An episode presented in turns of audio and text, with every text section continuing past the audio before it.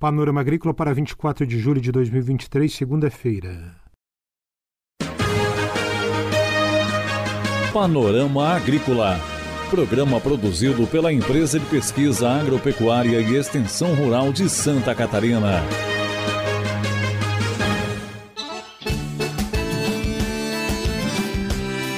Olá, hoje é segunda-feira, lua nova e este é o Panorama Agrícola de 24 de julho.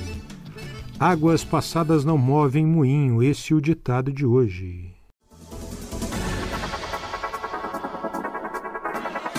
Confira no Panorama Agrícola desta segunda-feira, unidade da SEASA em Joinville vai ser reestruturada.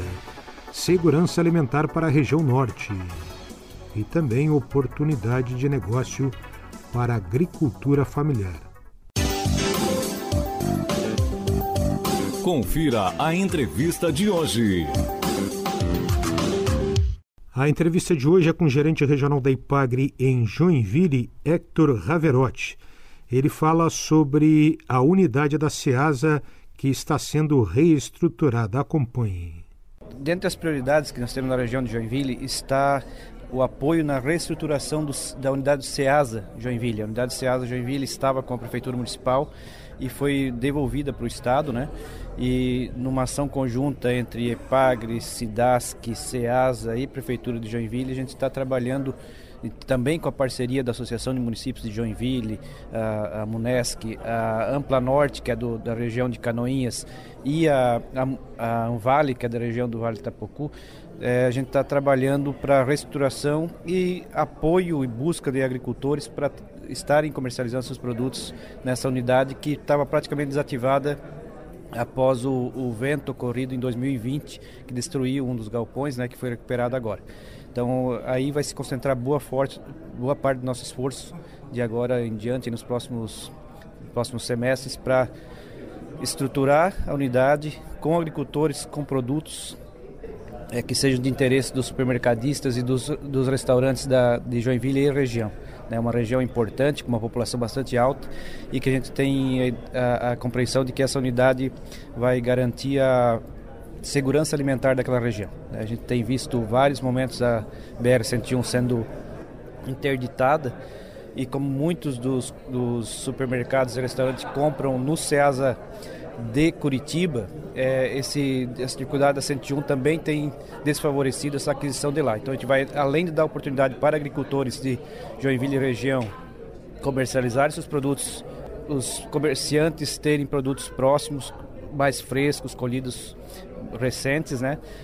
E também a segurança alimentar para toda essa população, né, que gira aí em torno de mais de um milhão de habitantes que tem na região de Joinville, Jaraguá do Sul, São, São Francisco do Sul, né, que é bastante importante para toda a população, né, tanto agricultores como consumidores. E quando é que volta a funcionar?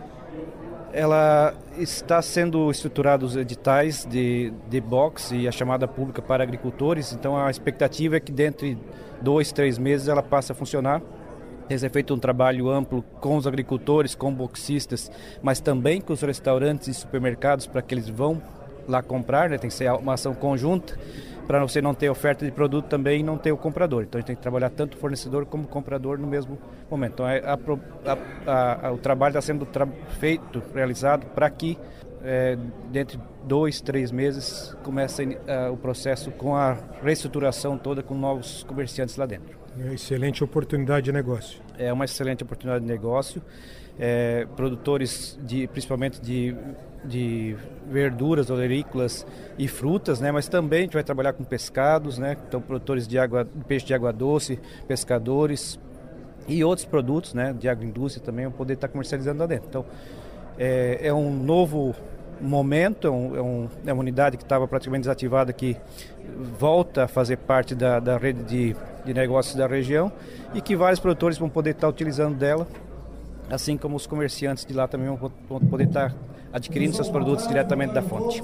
Há então a fala de Hector Raverotti, engenheiro agrônomo e gerente regional da Ipagre em Joinville, sobre a SEASA. É hora das notícias.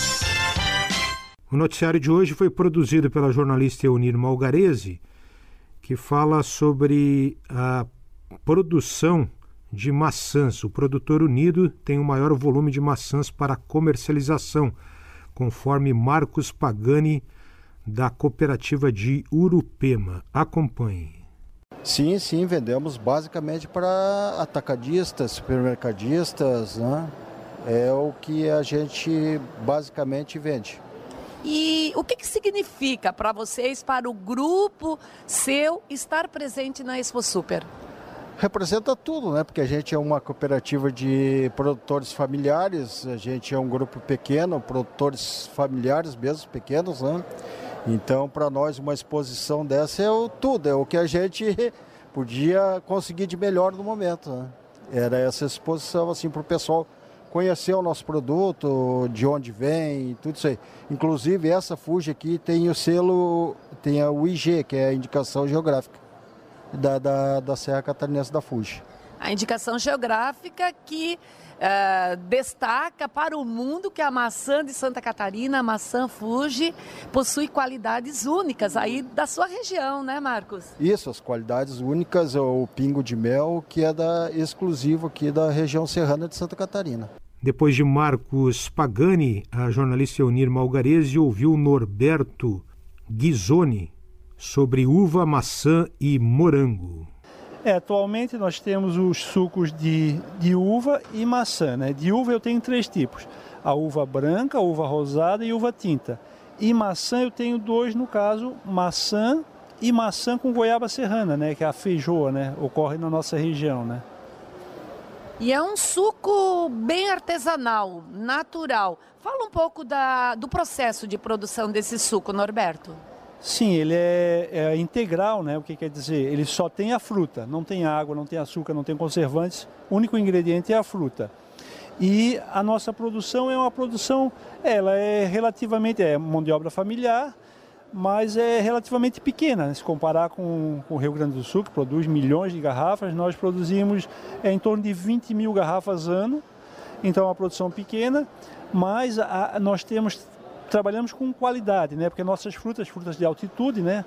Então as uvas de altitude são mais consideradas, então a gente procura ter qualidade, colher a uva sempre no extremo da maturação e sãs, né? Frutas sãs para ter qualidade, que o único ingrediente é a fruta, se a fruta é de qualidade, o suco fica de qualidade também. Nós somos é, né, bem vistos, o pessoal gosta muito da qualidade dos nossos sucos e nossos maiores é, é, divulgadores são os restaurantes de Urubici, os restaurantes da região, que eles servem, restaurantes e pousadas, eles servem os nossos sucos para os clientes, eles provam, vê que é diferenciado. Aí perguntam, de onde é esse suco, de onde é que veio?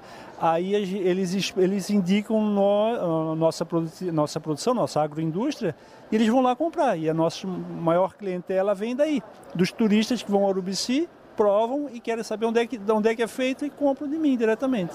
Esse Norberto Ghisoni de Urubici. Saindo de Urubici, nós vamos para Taió. E a entrevistada dessa vez é Josi Medeiros da Silva, da Casa de Morangos. Geleias dos mais variados sabores que mantêm a qualidade da fruta com aquele toque caseiro. Essa é a especialidade da Josi. E o empreendimento dela é Casa de Morangos. E olha só, tem uma diversidade muito grande de produtos aqui preparados pela família da Josi. E ela vai nos explicar quais são eles, Josi. Então, a gente tem nossas geleias de vários sabores, temos o suco e a nossa produção própria de morango in natura. E vocês vendem morangos também? Sim, a gente tem até um ponto turístico que a gente recebe turistas para fazer a colheita do morango. E a gente faz parte da cooperativa, que a gente fornece alimento para as escolas também, para a instituição municipal e estadual. Então é um processo bem grande que a gente teve e é muito bom assim essa parceria. E o teu município, onde é que fica o teu empreendimento? Sim, fica na região de Taió, a gente está sete anos já na, nessa lida, né? Então é uma satisfação, assim, é um prazer estar tá sempre inovando, sempre buscando parcerias e uma oportunidade assim de mostrar nosso produto. E participar de um evento como a Expo Super, que é uma grande vitrine é, né, para o mercado. O que que isso representa para vocês, agricultores familiares? Ah, é uma oportunidade muito grande, porque assim, a gente como é de uma cidade menor, a gente não tem assim tanto contato com grandes empresas, né, grandes empreendimentos. E esse aqui, como a gente teve a oportunidade de vir, fomos escolhidos, está sendo assim uma experiência única, assim.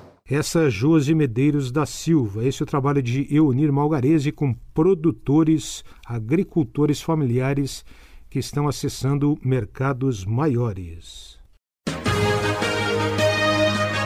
Panorama Agrícola. Programa produzido pela Empresa de Pesquisa Agropecuária e Extensão Rural de Santa Catarina.